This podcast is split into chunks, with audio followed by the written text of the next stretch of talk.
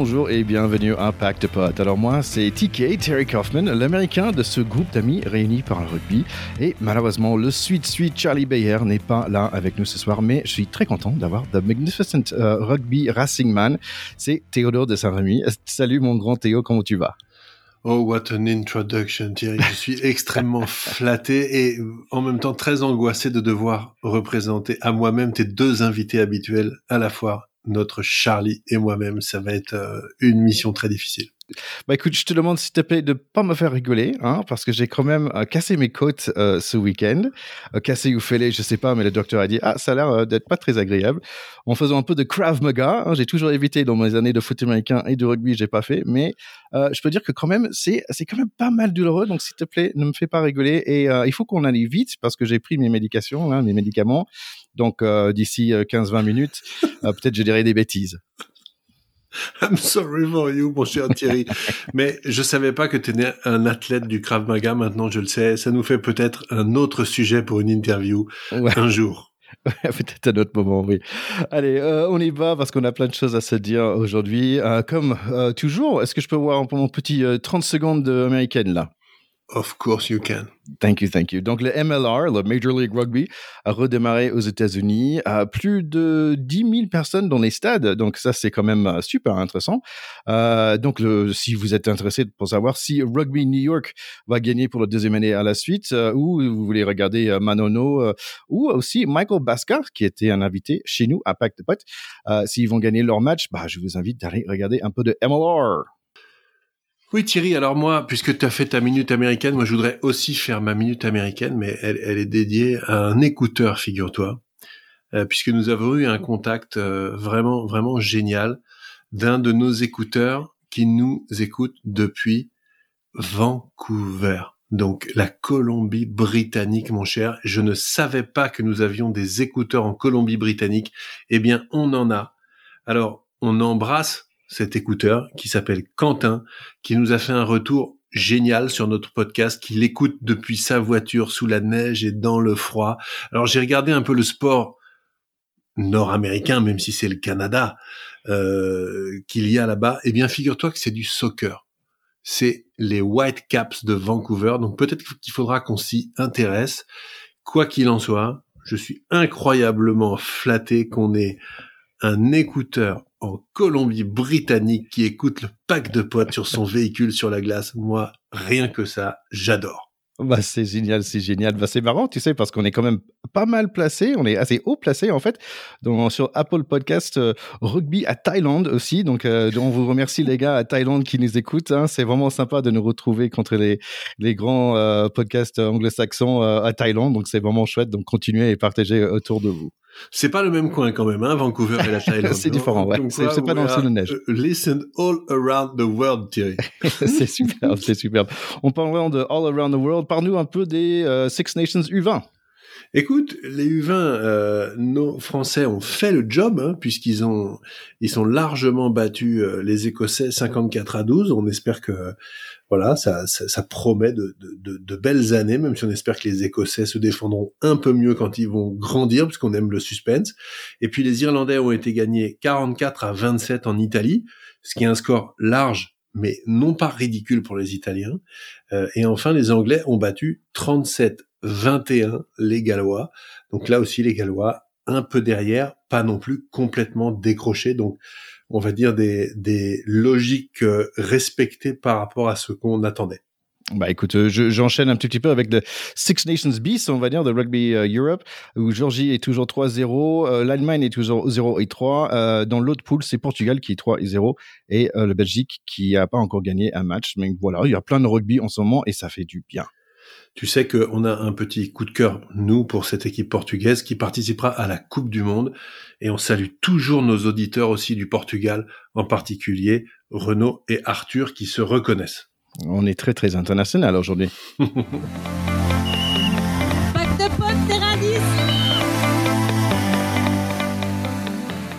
Italie euh, contre Irlande. Donc, on est à Rome où Italie cherche un victoire et Irlande cherche le grand chelem. C'est The Irish Call qui est vraiment mal fait, trop long, tellement que la plupart des joueurs n'ont pas chanté. En fait, ils ont, il, fallait rigoler un tout petit peu quand même.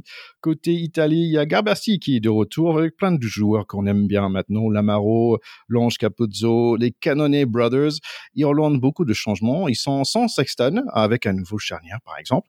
Donc, plein de nouvelles choses dans ce match. Tout de suite, c'est les Irish qui reprennent présent. Van der Flyer qui charge et Lowe qui, peut-être le joueur de tournoi pour moi, il manque son essai car il lâche le ballon juste avant d'aplatir. Pas grave, un coup de pied plus tard, Lowe fait le passe qui fait marquer James Ryan. Mais ce n'est pas l'Italie d'avant, non, non, il marque un super essai d'équipe, c'est 7 à 5 pour Italie. Et l'attaque de cette équipe italienne est vraiment très beau, notamment un des frères canonnés, le 8. Mais on a un match parce que Aki et Keenan fait le boulot 12 à 7 à 13 minutes. Trois très jolis essais dans ce match déjà. C'est 12 à 10 après Mancello euh, tente sa chance sur la côté gauche, mais le petit 1-2 entre Van der Flyer et Lowe ouvre pour Aki qui marque son essai. C'est 19 à 12 pour Irlande qui ne tremble pas face à des Étiens très nerveux. Le 9 italien euh, Varney fait quelques erreurs, je trouve, des mauvais coups de pied, et il laisse le 9 d'en face piquer sa poche. La défense des Azuris tient bon, pour un peu, les Verts sont trop forts. Ils marquent leur quatrième essai déjà à 35 minutes. Encore un mauvais coup de de Varney qui, ça a l'air cuit pour l'Italie, mais Bruno, le 11 italien, marque un super interception. 24 à 17 pour le mi-temps. Deuxième mi-temps, c'est Luca Bighi, le talonneur qui est de retour pour l'Italie. C'est quand même un des meilleurs noms de tournoi. Euh, ça démarre doucement avec des commentaires en double. La défense italienne qui est quand même solide pour repousser les attaques sans arrêt des Irish. Un petit cravate donné à Capuzzo, finalement, c'est sifflé. Et le vent euh, commence à changer un petit peu. Garbessi passe en pénalité, on est 24 euh, à 20. Aki reprend direct, mais on avance dans l'embut. À 60 minutes, les Italiens découpent les verts partout, mais les verts quand même grattent quelques points de plus. 27 à 20. Et Italie revient à la charge et presque, finally, the Irish say that is enough. Ils ont une longue, longue séquence avec plus de 20 phases pour avancer 30 mètres. Finalement, c'est Hansen avec son moustache de camionneur qui marque l'essai. Ce match va nous offrir quelques émotions de plus, mais le match restera le même. 34 à 20, un score qui ne dit pas tout sur ce match super sympa. Oui, ce que ça dit surtout, c'est que voilà, les Italiens confirment qu'ils ne sont plus ridicules dans ces confrontations. Euh, même si les Irlandais n'ont pas dû s'employer outre mesure pour gagner ce match, euh, c'en est fini le temps où les déplacements à Rome étaient des promenades de santé. Je pense que toutes les équipes, y compris les leaders et les euh, prétendants au Grand Chelem, euh, doivent s'employer pour gagner ces matchs. C'est tout à l'honneur des Italiens et on voilà, on ne peut que souhaiter que ça continue. Moi, ce que j'espère maintenant, même en tant que Français, c'est qu'un jour prochain, peut-être dans les 5, dans les 10, dans les 15 ans qui viennent, l'Italie, l'Italie euh, gagnera le tournoi. Est-ce qu'on sera encore vivant quand l'Italie fera son premier grand bah, chelem bah, C'est pas sûr. J'espère bien quand même. J'espère, je nous le souhaite. Déjà, le souhaite aussi aux Italiens. Là. Mais écoute, moi, j'ai trouvé ça so much fun. Franchement, ce match, c'est mes notes. Je dis, waouh, c'était un super match à regarder.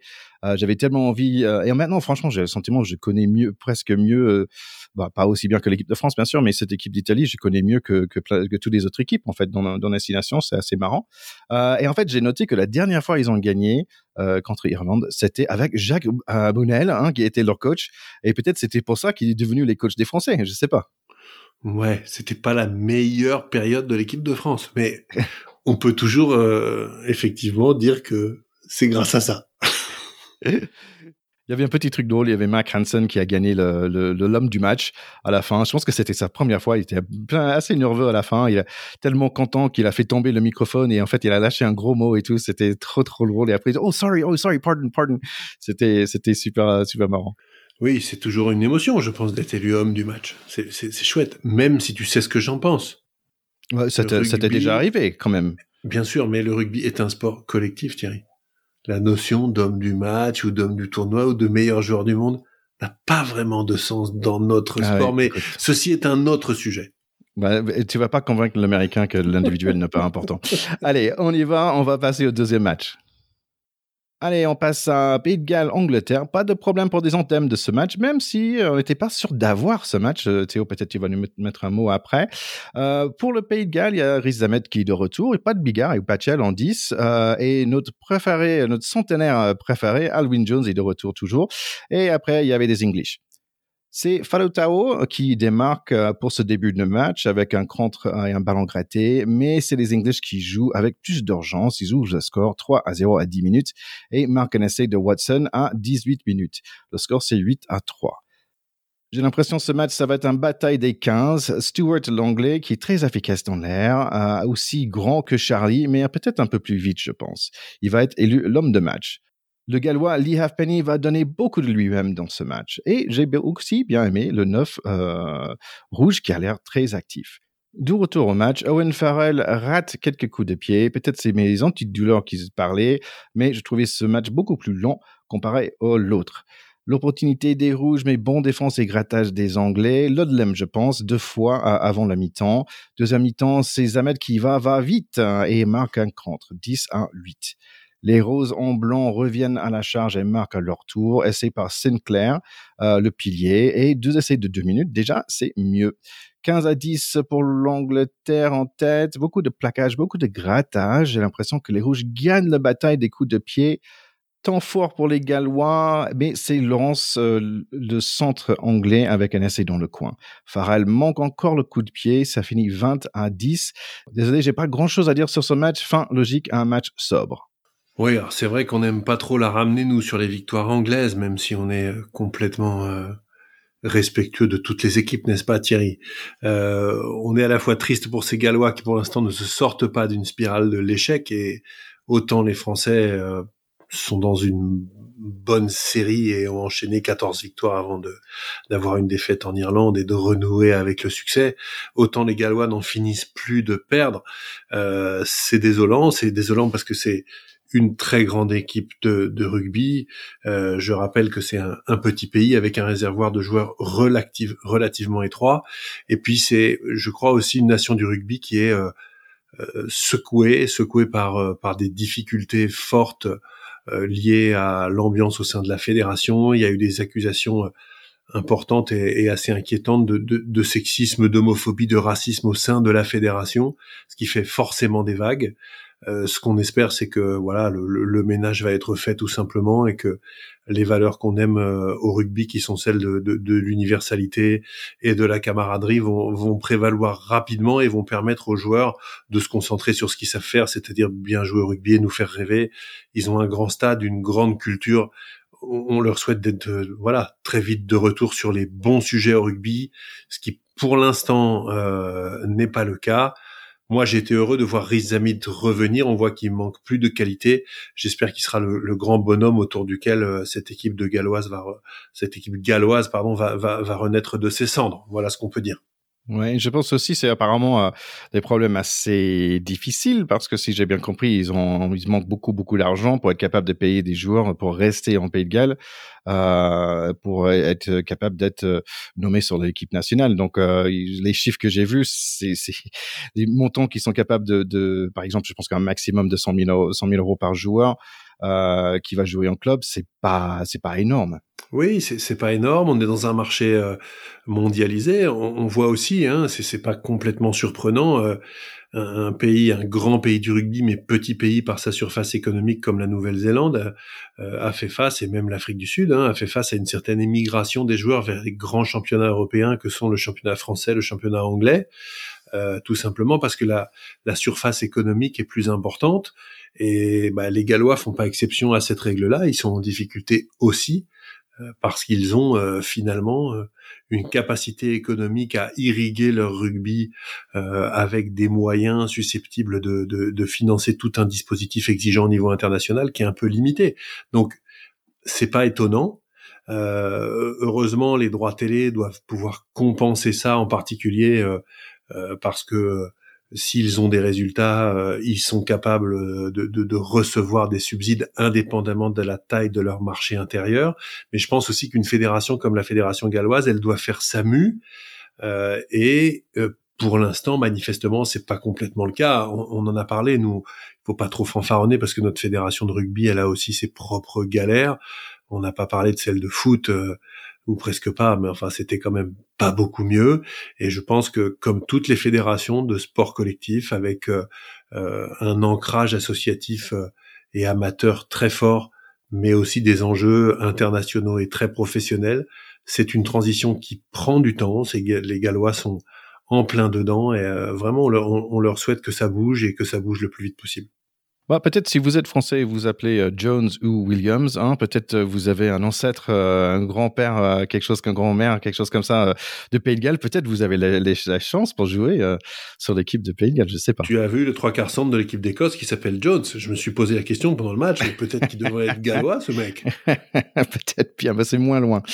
en fait, tiens, j'ai fait un peu. On finit sur le, la grande époque quand même sur Pays de Galles. J'ai tombé par hasard dans un, dans un, comment dire, un YouTube tunnel de de vidéos de, de, de, rugby avec un certain GPR, pas le nôtre, mais un GPR écossais, donc forcément c'est GPR Williams. Euh, en fait, c'était un 15 de folie dont, il avait gagné trois grands chelems dans les années 70, je pense. C'était un 15, mais connu pour ses bastons, parce que j'ai regardé, il y avait un petit bagarre général comme à l'ancien, et c'est qui, qui était le plus féroce? Bon, C'était le 15. Et en fait, donc j'ai lu plein de choses par rapport à lui, et finalement, il a joué jusqu'à ses 50 ans, il a joué en club euh, rugby, et, et, il a fini pour se concentrer sur sa carrière, et il est devenu chirurgien orthopédique. Je trouvais ça quand même euh, assez sympa comme histoire. Bah, GPR Williams. JPR Williams, c'est fantastique. Moi, je me rappelle aussi de ce joueur écossais hein, qui s'appelait Wainwright, qui jouait euh, troisième lignel. Je vous avais raconté cette histoire avec Charlie, mais qui, est une histoire qui me fait rêver. Euh, troisième lignel de l'équipe nationale d'Écosse, qui était sorti du terrain pour aller dans la tribune euh, soigner un spectateur qui avait eu un malaise cardiaque. Ce garçon était médecin. Il avait sauvé un spectateur pendant le match et était re-rentré finir son match est-ce qu'on peut rêver un plus beau destin quand on est international de rugby et médecin? Je, je crois pas. Ça me fait rêver. Allez, c'est beau, c'est beau.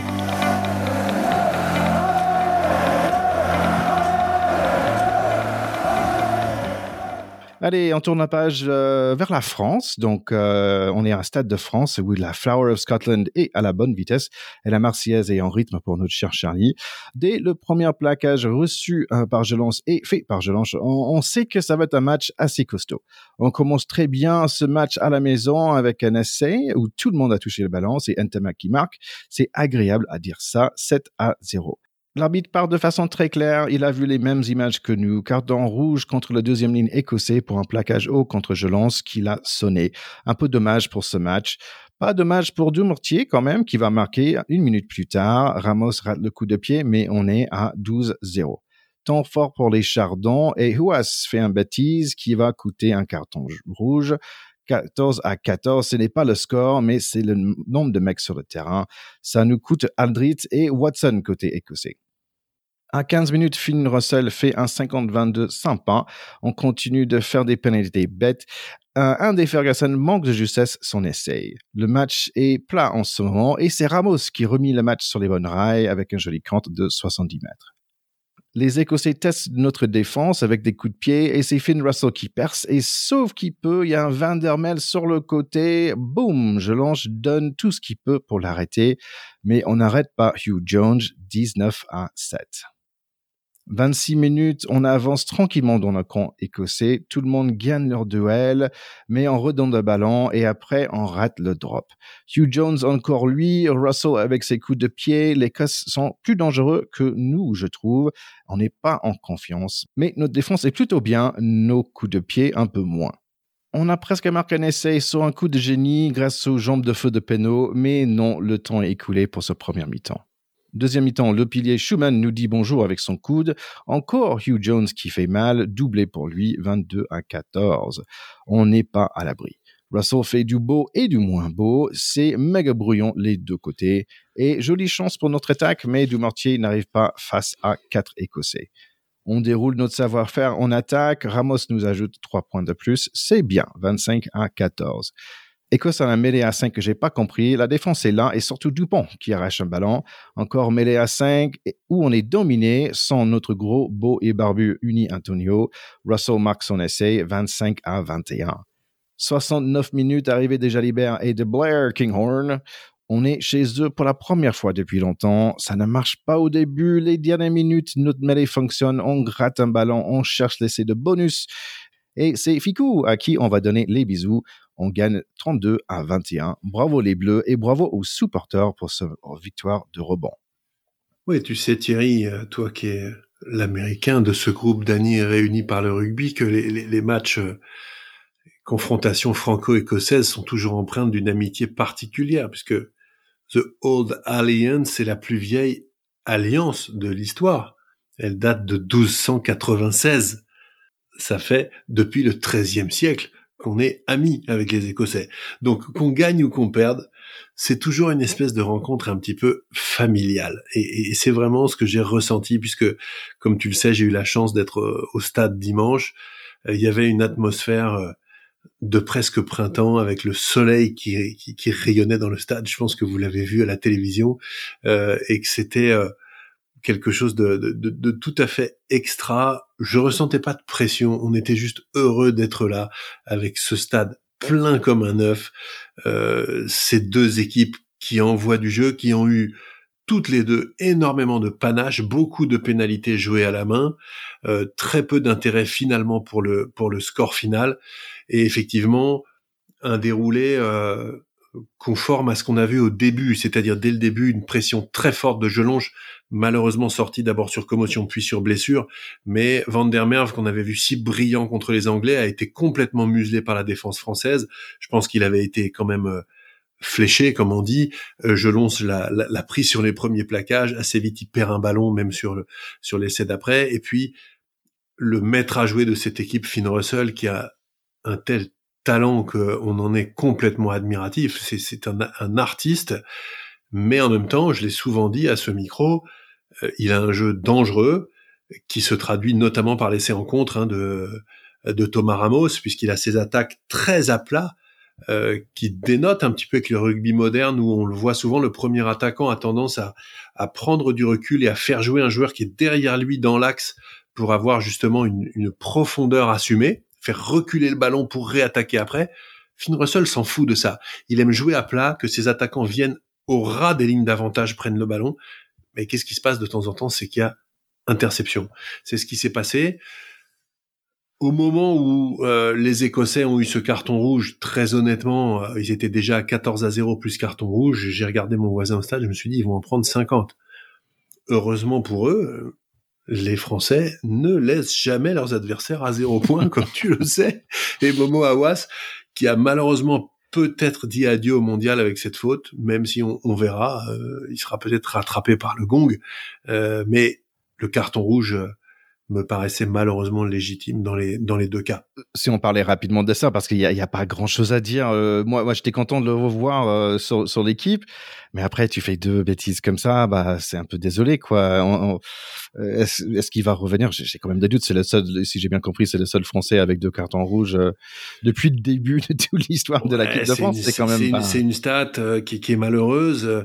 La dernière était beaucoup plus bête parce que c'était un coup de poing. Là, on, là, on voit bien que c'est un trop plein d'envie. Il est allé sur un déblayage, il est tombé.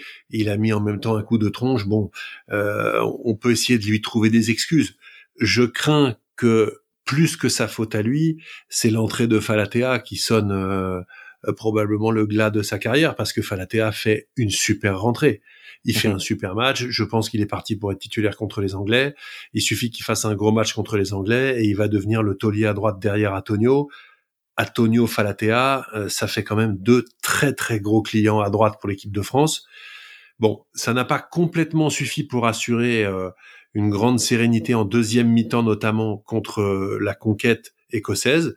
Moi, c'est ce qui m'a inquiété sur ce match. J'ai trouvé que euh, notre conquête en touche était performante en attaque, très quelconque en défense. Euh, on, a eu peu de jump pour aller gêner les Écossais et on a eu une première demi-heure de deuxième mi-temps tout à fait inquiétante sur les mêlées fermées avec une domination écossaise très nette. Ouais, parce qu'on sentait l'absence de, de, Antonio, mais en, plus, on n'avait pas le temps d'en de, parler. Je trouvais ça, c'est les, les qu'est-ce qu'il a fait? Trois jours, il me semble. Ça me paraît beaucoup quoi, par rapport le, le faute qu'il a fait, qui était pour moi pas énorme. Je me disais, est-ce que c'est vraiment un carton rouge? Par rapport aux deux cartons rouges qu'on a vus aujourd'hui, you know, aujourd'hui, on a vu ça, c'était vraiment des vrais cartons rouges par rapport aux siens, pour moi, qui étaient. Ouais, je crois que quand tu prends un carton rouge direct, de toute façon, tu as quasiment systématiquement au moins trois matchs. mais cette équipe de France doit pouvoir se débrouiller sans Winnie Antonio. Euh, on, est obligé. Il suffit qu'il se blesse au début du mondial. On peut aujourd'hui à très haut niveau, on ne peut pas compter sur un seul joueur par poste clé. C'est impossible. Ouais, ben, malheureusement, bah, j'espère que ce n'est pas le cas, mais apparemment, euh, est, est, blessé après son match. Mais en fait, c'était tellement dommage. Et avec la force qu'il a, qu'il a plaqué euh, euh, je pense qu'il était KO sur euh, sur Vandermeer. En fait, on devrait faire carton rouge contre Vandermeer quand même, qui a qui a touché avec son épaule directement dans la tête hein, de Jolange. Mais euh, mais il a il a frappé avec un tel force. Je disais waouh, ce mec-là, il était KO euh, debout quoi. Je partage ton ton désarroi. Euh, je pense qu'on mesure pas l'importance d'Anthony Jelonge dans ce 15 ah de France, qui est un joueur qui représente à la fois tout le terroir du rugby français avec euh, son côté euh, finalement quand on le voit même torse nu et tout ça c'est un mec pas si athlétique que ça. On a l'impression qu'il raconte une histoire de quelqu'un de normal mais qui donne tout. qui a un bon bruit qui, va là, avec le sourire et tout. on a l'impression que c'est les mecs qui jouent au rugby de village et aussi en équipe de France. Et il est tellement performant en défense sur l'homme. C'est exceptionnel. Donc je, je souhaite vraiment beaucoup que cette blessure arrive à se soigner. Alors on dit il sera peut-être forfait pour le mondial. Ça, en général, les, les croisés, si c'est ça, si c'est confirmé, effectivement, c'est 6 ou 7 mois, ça paraît très court. En même temps, le mondial, il commence fin septembre. On se dit que s'il se prépare bien, il peut peut-être revenir avec une grande fraîcheur physique. C'est ce qu'on lui souhaite. Et c'est ce que je souhaite à son équipe parce que je pense qu'aujourd'hui, il fait partie des cadres euh, et qui fait partie de ces joueurs qui comptent pour les autres. Au-delà de la performance, il compte dans euh, tout ce que représente euh, pour une équipe de rugby et pour des joueurs de rugby, ce que c'est que d'avoir des, des, joueurs qui sont des figures de proue et qui rassurent tous les autres rien que par leur présence ou par quelques gestes et quelques plaquages pendant un match, il est déterminant. Ouais, c'est intéressant que tu parles de ça parce que j'avais noté aussi que dans ce match-là, il y avait beaucoup plus de monde qui avait ce, ce regard de tueur qu'il a euh, Dupont. Euh, il avait dans la dernière match contre Irlande, mais j'ai trouvé c'était un des seuls en fait. Mais là, dans ce match-là, on, voyait ce regard de tueur qui est revenu un, peu, ce, ce, ce, regard qui dit bah on va pas perdre. Euh, je voyais surtout sur Gelon ce début, ça se voyait sur Penaud, ça se voyait à, Olivon, Marchand. Cette, ce, ce, ce, regard, il, il était là, il était présent. Ça m'a fait beaucoup de plaisir. Oui, euh, je suis d'accord avec toi. Alors moi, moi étant en tribune, je voyais moins les regards que toi à la télé, euh, mais mais j'ai adoré plein d'attitudes. Euh, J'aime ce, ce, dégagement de Dupont avec une montée défensive de folie qui se termine par une cuillère sur la petite remontée. C'est des gestes rares qu'on voit plus beaucoup, mais euh, qui montrent aussi à quel point il a toute la panoplie. Il, il a toujours le geste juste. Il est un peu pris hop, la petite cuillère qui fait qui fait rêver. Puis c'est des gestes des années 80, donc euh, on adore aussi ce retour vers le futur avec ce avec ce genre de geste là. J'ai euh, beaucoup apprécié la performance euh, de d'Olivon que j'ai trouvé remarquable en deuxième mi-temps. Il a mis plusieurs percus très solides, quasiment à la Martin Johnson où on arrive, on se pose pas de questions, on prend le ballon, on fonce dans l'intervalle, il y a quatre mecs qui culbutent et on fait avancer son équipe. Je pense qu'il a besoin de ces gestes là pour redevenir le boss euh, qu'il a été pendant pendant un moment et on aura besoin de lui à la Coupe du Monde en partie si Jelonge n'est pas là euh, donc euh, moi j'ai été satisfait du comportement de cette équipe, même si la conquête pendant une demi-heure en deuxième mi-temps m'a un peu préoccupé. Je pense que c'est un axe de travail. maintenant, l'important c'était de gagner ce match, de renouer avec la victoire. Et là, on a dans deux semaines un rendez-vous à Twickenham. Ça fait un petit moment qu'on n'y a pas gagné. Euh, quelle belle occasion de montrer quelle équipe les Français sont. Là, on va parler de l'Angleterre après, mais là, je voulais parler de Danti qui n'était pas de retour, euh, mais j'ai trouvé qu'on était un peu mieux au centre, non? Oui, en, tout cas, euh, Moefana fait un bon match, contrairement à sa sortie précédente contre l'Irlande où je l'avais trouvé emprunté. Là, je l'ai trouvé bon. Euh, il a raté un ou deux surnombres, mais globalement, il était beaucoup plus dans le match qu'à la, sortie précédente. Quant à Ficou, parfois devrait donner un peu son ballon et parfois il, il, nous énerve un peu, mais quelle capacité quand même à mobiliser les défenses en face. Et puis il a la force euh, et, et, et, le, le, talent de venir marquer cet essai dans les arrêts de jeu, qui donne de bonus offensifs, qui peut-être nous permet de rêver au titre dans le tournoi, même si, comme je l'ai ah. dit la semaine dernière, ah. euh, comme on fait pas le grand chelem, peut-être qu'on s'en fout un peu, mais peut-être qu'on s'en fout pas complètement. peut-être gagner, c'est une bonne chose. Euh, l'autre chose aussi, comme tu avais déjà dit, les ailiers écossais qui étaient déchaînés contre l'Angleterre, euh, là, on a vraiment réussi à les contenir quand même. Stein, j'ai pas, on n'a pas vu. Stein, on n'a pas vu. Van der a été muselé. Ouais, et donc euh, bravo, euh, bravo de la défense à ce niveau-là. Euh, moi, je voulais juste dire, euh, bah tiens, j'ai voulu te poser la question parce que tu es resté combien de temps? J'avais l'impression que tout le monde est resté après, qu'il y avait une ambiance de fou au stade. Ça avait l'air super sympa. Oui, il y avait, il y avait une très belle ambiance. le stade était plein comme un œuf, hein, 80 000 personnes. c'est très très beau de voir ce stade absolument rempli, et ça fait plaisir de voir que cette équipe de France a maintenant regagné complètement le cœur de son public et qu'il n'y a pas photo aux vacances scolaires de Paris ou pas, au milieu des vacances et tout le stade est plein parce que les gens aiment venir voir gagner ces bleus chez eux avec euh, une ambiance formidable, des habitudes qui commencent à, se prendre sur euh, Freed from Desire à la fin du, match euh, et qui, qui fait sauter tout le stade comme dans les grandes ambiances, ce qui n'était pas le propre de ce stade de France. Donc on est heureux de ça, c'est une grande réussite je trouve de cette équipe et de la Fédé là-dessus. il y a une ambiance de feu dans ce stade de France et honnêtement pendant 20 ans ça n'a pas été sa culture donc c'est top. Ouais, bah c'est top. Pour finir un peu sur cette équipe de France et ce match, moi je pense que euh, Antoine Dupont devrait s'appeler Antoine Zoupon parce qu'il connaît le rugby de A à Z. Oui, euh, qu'est-ce qu'on peut dire? Cette petite cuillère, on en a parlé. À la 62e, il sort un grattage euh, où il sauve la patrie à un moment où il y a que quatre points d'avance pour nous et honnêtement, on est un peu en danger du point de vue mathématique contre ces Écossais. Il fait partie de ces joueurs Monsieur Plus qui sortent le geste juste au moment juste. Et lui aussi, comme un Anthony Gelonche à sa manière, c'est un joueur vers lequel les autres se tournent en disant Antoine, si tu vas, on y va avec toi. C'est ça qu'on aime dans ce sport et il est tellement fort là-dedans. Il a pas marqué, mais il marque les autres, il marque ses adversaires, il mobilise les défenses. Quel joueur exceptionnel, quel joueur exceptionnel. Est-ce que tu as d'autres petites choses pour finir sur ce match? Alors, je, voudrais, si tu me permets, faire une petite digression sur, sur d'autres sports. D'abord, quelque chose qui est à, mi-chemin entre, entre le sport et le terroir. Cette année, tu sais qu'en ce moment, c'est le salon de l'agriculture euh, à Paris. Et figure-toi que la vache star de ce salon s'appelle Ovalie. Alors, si avec ça, on n'arrive pas à gagner le tournoi et à renouer encore une fois s'il fallait le lien incroyable entre le rugby des villages, des champs, des bocages, des forêts, que ce soit dans les Landes, en Savoie ou dans le Jura ou même euh, en banlieue de Lille ou encore à, à Plouzané au fin fond du Finistère. Je crois que on peut pas faire mieux que ça entre euh, l'agriculture et le rugby français. Ensuite, j'ai euh, un petit coup de cœur fantastique. Tu te souviens de ce Armand Duplantis? On peut pas faire plus français comme nom. C'est un garçon suédois qui a un nom français, qui vient de Louisiane. On aime ces histoires euh, euh, qui parcourent le monde et qui nous racontent les exploits du sport. Et eh ben, ce garçon a battu ce week-end son propre record du monde de saut à la perche.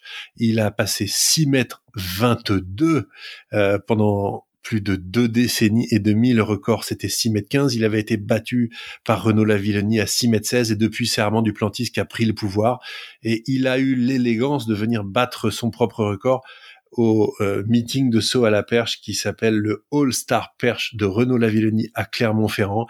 Et il faut revoir cette image. Cherchez-la sur les réseaux ou sur Twitter. Il bat le record du monde. Et Renaud Lavillenie, qui est maintenant mis à 7 cm, c'est-à-dire à grande distance de son propre record, lui saute dans les bras comme si c'était son fils ou son frère. C'est magnifique, c'est vraiment la, fraternité euh, du sport et, des, grands exploits qu'on aime. Et puis j'ai un tout dernier euh, qui n'est pas un coup de cœur, qui est un coup de gueule, parce que on s'apprête nous, les Français, à avoir le taulier du basket, Victor Wenbanyama, qui va être sans doute le numéro un à la draft euh, américaine, comme tu le sais, qui, qui fait 2m21, qui est annoncé comme peut-être le plus grand joueur de, de basket de tous les temps, sait-on jamais. Et j'apprends que pendant ce temps-là, les Espagnols qui nous ont gonflé sur la scène européenne avec les frères Gasol, qui étaient extraordinaires aussi, et qui nous ont privés d'un certain nombre de titres, sortent un joueur qui s'appelle Mamadou Landouré, qui mesure 2 mètres 11 à 13 ans et qui a marqué 40 points dans son équipe B du junior du Real Madrid. Et là, je dis, merde, laissez-nous tranquilles avec notre future star du basket. Ne venez pas tout de suite nous piquer la vedette, mais je vous embrasse. Euh, nos amis espagnols. Bah, si vous suivez un peu de NBA, moi je suis un peu comme ça, mais, mais quand même, il y a la moitié des équipes euh, de NBA qui commencent à perdre, en fait. Ils commencent à perdre pour, pour on va dire, augmenter leur chance d'avoir euh, victoire, parce qu'en fait, il y a un espèce de draft qui se met. Donc, le, les, les, plus mauvaises équipes, ils ont plus d'opportunités de, de, gagner le number one choice. Et c'est évident, c'est depuis, on va dire, LeBron James, c'est le, le, plus, c'est le plus, le choix le plus facile. Alors, quel est ton pronostic sur sa destination, sur, ta, sur sa destination dans la Ligue américaine? Oh gosh, I don't know. It's gonna like what be what Detroit or the you know peut-être Charlotte parce qu'ils sont assez mauvais en ce moment. Charlotte. Maybe les Pistons. Alors ce serait bien parce que yeah, ce serait bien. Il y a déjà des Français là-bas. Hein. Il y en a au moins deux ou trois, il me semble. Absolument. Et c'est vrai que nous qui avons toujours une sorte d'incompréhension pour ces ligues fermées, on sait que ça a fait des histoires. La Ligue des champions de foot qui voulait devenir une ligue fermée, tout le monde disait c'est pas possible, c'est dégueulasse, c'est un truc à l'américaine. Mais pour pas toujours trop critiquer les Américains, le bon côté de ces ligues fermées, c'est qu'effectivement, les plus mauvais sont les premiers au choix des futurs grands joueurs. Et ça, je trouve que c'est quelque chose qui équilibre un peu la ligue fermée, le système de la draft et tout ça. Peut-être qu'on pourrait faire une émission rien qu'est là-dessus, mais c'est quand même vachement intéressant. Ouais, ouais, t'as raison. Parce que des Warriors qui sont bons aujourd'hui, bah, à l'époque, c'était pas, c'était pas tout ça. Allez, si on continue notre petite discussion sur le rugby, on a quand même euh, du rugby euh, d'ici quelques semaines, dans deux semaines. On va revenir avec un certain Italy-Wales, mais il faut dire que Italy, ils vont être sans le Capozzo. Euh, donc, c'est, c'est un match qui quand même reste intéressant, même si c'est un peu pour le cuillère de bois. Euh, c'est un match qui reste intéressant. J'ai envie de le voir et j'ai aussi, désolé pour Pégal, mais j'ai envie que Italie gagne. Ouais, en même temps, euh, là, les Gallois, s'ils perdent, euh, c'est la crise atomique. Il faut absolument battre les Italiens. Ils ont été battus à domicile l'année dernière par les Italiens. S'ils sont pas capables de prendre leur revanche et de marquer un minimum leur territoire, euh, et qu'ils finissent avec une nouvelle défaite cette fois contre les Italiens à Rome, etc., là, ça va commencer à être compliqué de les défendre, même si on les aime beaucoup. Après, ça va être le crunch. Même, je suis pas encore prêt pour le crunch parce qu'on était bien stressé par Irlande. Et après, on était pas mal stressé contre l'Écosse. Donc, d'un coup, le crunch qui arrive et je suis pas très prêt. Euh, en fait, peut-être la grande question, c'est est-ce qu'on va être contre Owen Farrell ou est-ce qu'on va être contre le jeune Marcus Smith ou est-ce que ça va être les deux? Euh, et est-ce qu'on va faire un bon match contre eux? C'est quand même chez eux en Angleterre. Mais c'est tellement génial, Thierry, d'aller jouer à Twickenham, de voir les Français défier les Anglais dans le temple du rugby. N'oublions pas que ce sport a quand même été inventé par les Anglais, comme ils ont inventé la plupart des sports collectifs. Ça dit quelque chose de leur mentalité. Euh, et, et, aller voir les Français jouer à Twickenham, c'est toujours malgré tout défier les inventeurs de ce sport. Donc, quelle que soit leur position au classement de ce tournoi, c'est un match qui raconte tellement d'histoires du sport et de la rivalité franco-anglaise qui est devenue bien entendu une amitié au travers de, de tant d'événements euh, sportifs. Tout ça dans un temple, le temple du rugby. Arrêtez tout dans 15 jours, regardez ce match et régalez-vous. C'est très bien dit, c'est très bien dit. Euh, je dirais juste, les Français, vous inventez pas mal de sports aussi, euh, notamment le truc où il y a un mec qui saute d'un avion avec un parachute et un snowboard. Je pense que c'est un Français qui a inventé ça. Oui, et il est sans doute champion du monde de sa propre discipline. Allez, dernier match. On va voir si The Old Alliance, ça marche vraiment. On aimerait bien quand même que l'Écosse batte euh, Irlande parce que ça va nous aider si on souhaite être euh, champion de cette euh, ce, ce nation. C'est toujours des superbes matchs entre les équipes celtes. Hein. Donc, Écosse-Irlande, c'est un match à pas rater aussi parce que c'est la route du Grand Chelem pour les Irlandais, c'est euh, euh, confirmer ce renouveau malgré la défaite en France pour cette équipe écossaise qui doit pouvoir rivaliser avec n'importe quelle équipe. Et à défaut d'être une équipe qui, on va dire, euh, rivalise pour le titre de numéro un mondial ou de champion du monde, je pense que cette équipe d'Écosse peut vraiment, avec son, son talent actuel et sa génération, aller chercher cette réputation d'équipe qui peut battre n'importe qui. Euh, donc battre n'importe qui, c'est potentiellement battre le numéro un mondial que sont les Irlandais en ce moment, surtout sur une route du Grand Chelem. Donc je pense que les Écossais auront toute motivation pour les battre. et bien sûr, on décrira pas la motivation naturelle des Irlandais. Donc là aussi, un match électrique avec deux équipes en, en grande forme qui ont beaucoup de choses à dire.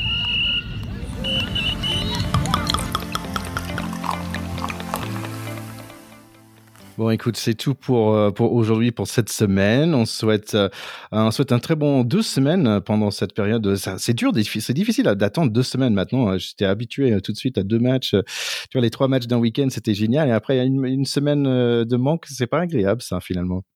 Ouais, écoute, deux semaines, moi je trouve que ça va passer vite quand même, puis ça va nous permettre de faire monter un petit peu la pression, non qu'on aime bien. Moi j'ai aussi un petit clin d'œil à faire avec euh, euh, cette, cette équipe et, tu sais les, les, réalisations euh, télévisuelles qui montrent les coachs. Alors il y avait du soleil dans le Stade de France samedi, et j'ai vu au début Fabien Galtier avec des énormes lunettes de soleil en plus de ses lunettes de, de vue ça devient un peu ridicule. On dirait Daft Punk là, il est caché ah. derrière un truc. Eh, c'est bon, Fabien, on t'a vu, on t'a reconnu. Détends-toi. Euh, oui, on va essayer d'être champion du monde, mais c'est pas une raison pour se cacher comme ça.